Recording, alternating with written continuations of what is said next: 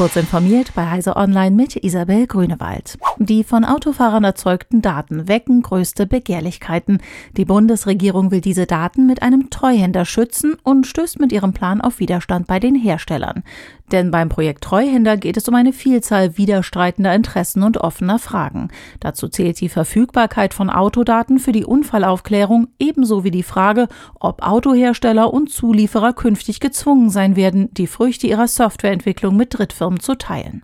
Der Gegenvorschlag der Hersteller läuft darauf hinaus, Autodaten in der Obhut der Industrie zu belassen und ein Trust Center einzurichten, das deren Integrität gewährleistet.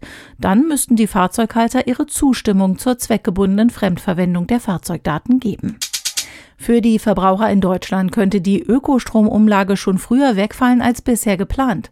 Bundesfinanzminister Christian Lindner sagte dem Magazin Der Spiegel, wenn die Koalition sich darauf verständigt, dann würde ich es finanziell möglich machen, dass die EEG-Umlage zur Jahresmitte entfällt.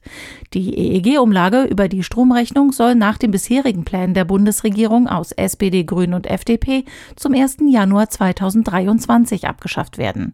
Die Förderung des Ökostroms nach dem Erneuerbare Energien Gesetz soll dann aus dem Bundeshaushalt finanziert werden. Die Daimler AG ändert ihren Firmennamen ab dem 1. Februar in Mercedes-Benz Group AG. Die Umfirmierung steht am Ende einer umfassenden strukturellen Neuaufstellung, die Ende vergangenen Jahres mit der Trennung in Daimler Truck als Lkw-Produzent und Mercedes-Benz als reinem Personenwagenhersteller begann. Daimler-Chef Ola Kelenius will damit die aktuell hohe Anziehungskraft der ältesten Marke in seinem Konzern nutzen, um Mercedes-Benz zur Luxusmarke auszubauen. Nach dem Vorwurf, Spotify würde in Podcasts Lügen und unbelegte Verschwörungstheorien verbreiten, hat Geschäftsführer Daniel Eck vorsichtig Versäumnisse eingestanden und Veränderungen angekündigt. Jede Podcast-Folge, in der Covid-19 besprochen werde, soll um einen Link zu einer Informationsseite von Spotify ergänzt werden, um Desinformation zu bekämpfen. Außerdem hat der Anbieter Plattformregeln veröffentlicht, für die nun geworben werden solle. Diese und weitere aktuelle Nachrichten finden Sie ausführlich auf heise.de.